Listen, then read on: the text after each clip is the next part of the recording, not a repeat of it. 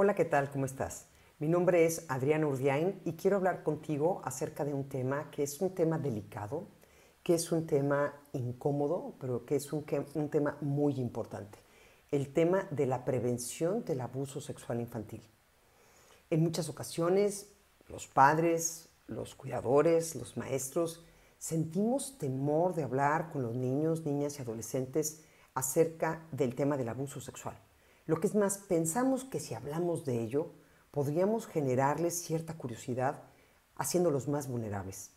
Hoy quiero compartirte que esta posición es una posición errónea y que al contrario, cuando nosotros en casa desarrollamos un ambiente de confianza, donde desde que los niños son pequeños hablamos con ellos acerca del cuidado y el respeto a su propio cuerpo y el cuidado y respeto al cuerpo de los demás, estamos de alguna manera previniendo este tipo de conductas.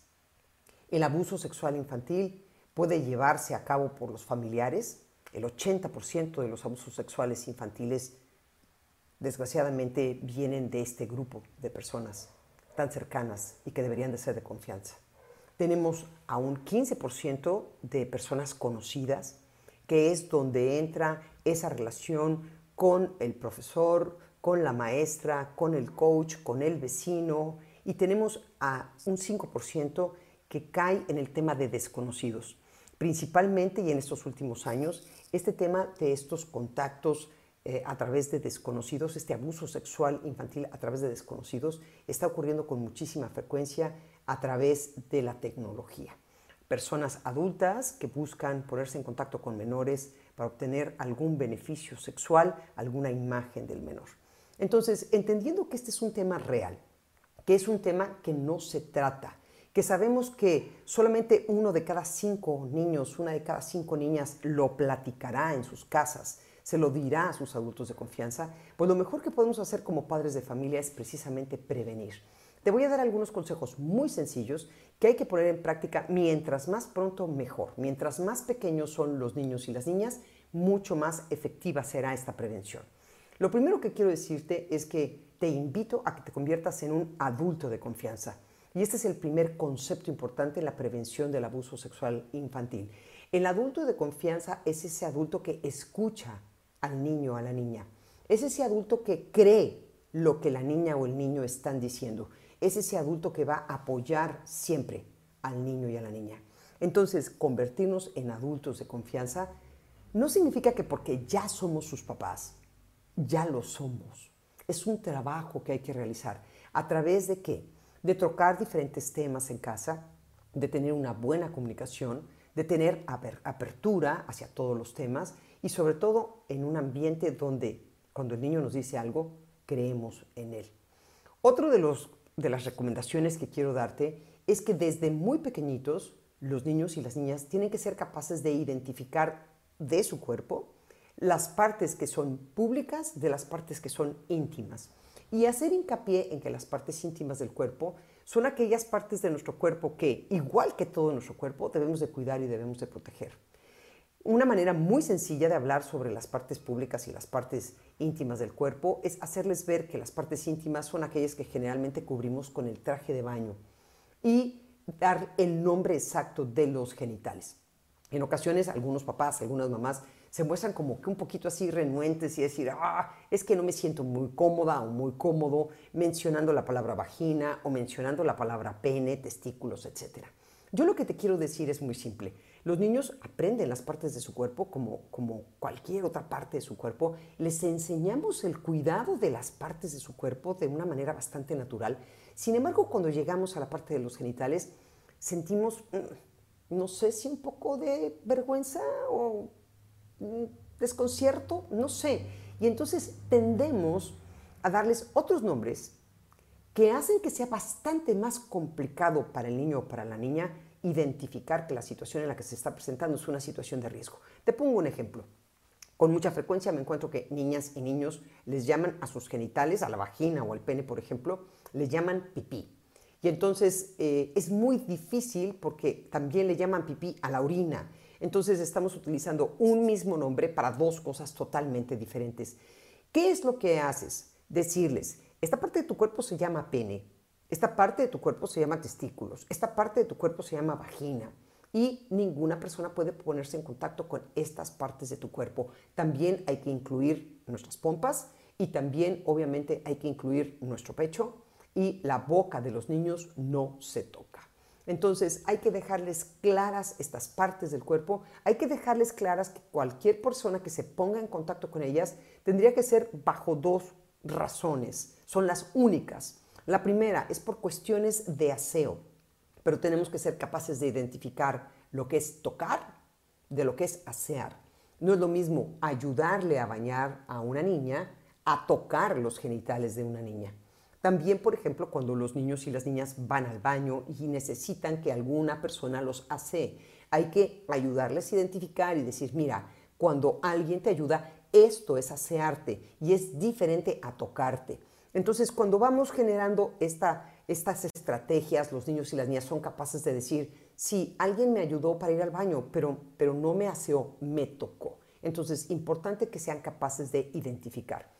Eh, la segunda razón por la cual una persona podría ponerse en contacto con los genitales de, un niño o de una niña es por cuestiones de chequeo médico y hay que dejarles claro que ningún doctor o doctora o enfermero o enfermera puede ponerse en contacto con sus genitales, con sus partes íntimas del cuerpo, si no hay un adulto de confianza que esté acompañándolos.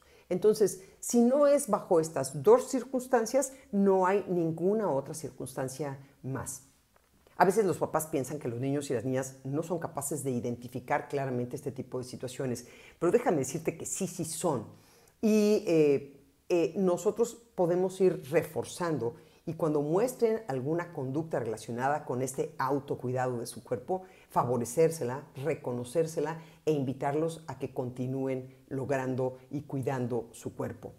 Es importante también considerar que aparte de conocer su cuerpo, de conocer cuáles son sus partes íntimas y de identificar cuáles son los contactos que se pueden permitir bajo un esquema muy bien definido, pues tenemos que decirles a las niñas y a los niños que cuando alguien les pida guardar un secreto, tenemos que ser capaces de identificar si ese secreto es un secreto bueno porque nos gusta o es un secreto que tiene que ver con nuestro cuerpo o con el cuerpo de alguien más y que lo pone en peligro.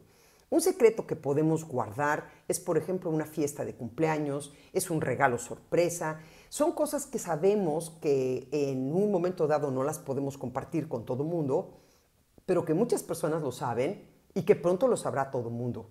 ¿Cuáles son los secretos que no nos gustan? Son esos secretos que alguien le pide al niño o a la niña guardar y que tienen que ver con el cuerpo de la niña o del niño o que tienen que ver con el cuerpo de esta persona.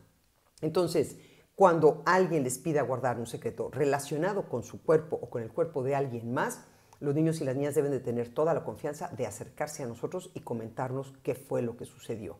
Aparte de los secretos que nos gustan y los secretos que no nos gustan, otra de las cosas que te quiero recomendar es precisamente el tema de ser capaces de identificar los contactos físicos, las caricias que son buenas, que son agradables, que son permitidas.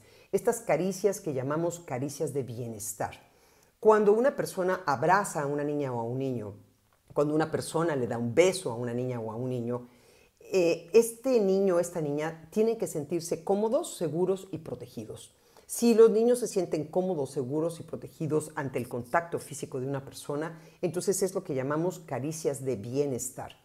Es muy importante que cualquier, en cualquier momento, cuando una niña o un niño nos reporten que hay algo que les incomoda, por ejemplo, el abrazo de un padrino, eh, el beso de esa tía. Cuando el niño o la niña identifican que hay un contacto físico que incomoda, es importantísimo que ese contacto físico pare. Nunca obligues a tus hijos a tener contactos físicos. Simplemente, ¿cómo te sientes más cómodo de saludar a tu tía? ¿Cómo te sientes más cómoda de saludar a tu padrino? Pues me siento más cómoda de saludarlo así. Perfecto, mi amor. Debemos de ser educados, debemos de tener estas normas de saludar y de despedirnos, pero no debemos de obligar los contactos físicos forzados. Es muy importante las reacciones que damos a las respuestas o las respuestas que damos como adultos ante situaciones que tienen que ver con temas de contenido sexual. Por ejemplo, una niña o un niño te platican que han visto algo en su tablet, que ha habido una imagen de una persona eh, a la hora de estar haciendo una búsqueda inocente y casual, ha habido una imagen que, que, ha salido que es perturbadora, que muestra, por ejemplo, las partes íntimas, los genitales de una persona adulta. Eh, en vez de explotar, de gritar, de hacer, de tener una respuesta como exagerada, tenemos que agradecerle al niño y a la niña su confianza. Tenemos que decirles que cuando este tipo de imágenes ocurren, qué bueno que nos los hacen saber rápidamente y que nosotros a través de controles parentales garantizaremos en lo posible que ellos puedan eh, pues, utilizar el Internet de la manera más segura.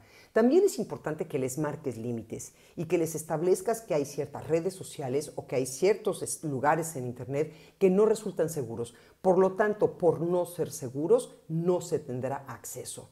Esto tiene mucho que ver con la presión de grupo que a veces como mamá o como papá sentimos. Sabemos que hay peligro, sabemos que hay riesgo y sin embargo, a pesar de que lo sabemos, ponemos a nuestros menores en ese tipo de situaciones.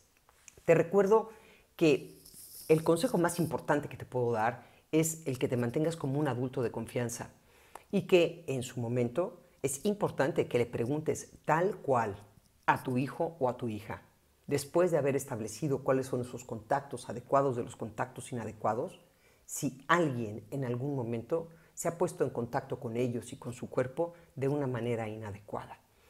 Siempre les creemos a los niños, siempre les damos las gracias por su confianza y les prometemos que haremos todo lo posible para que esto no vuelva a ocurrir. No hay mejor campaña de prevención para el abuso sexual infantil que hablar con nuestros niños y con nuestras niñas desde pequeños y enseñarles cómo prevenirlo. Muchas gracias por tu tiempo y atención. Mi nombre es Adriana Urdiain y estoy a tus órdenes.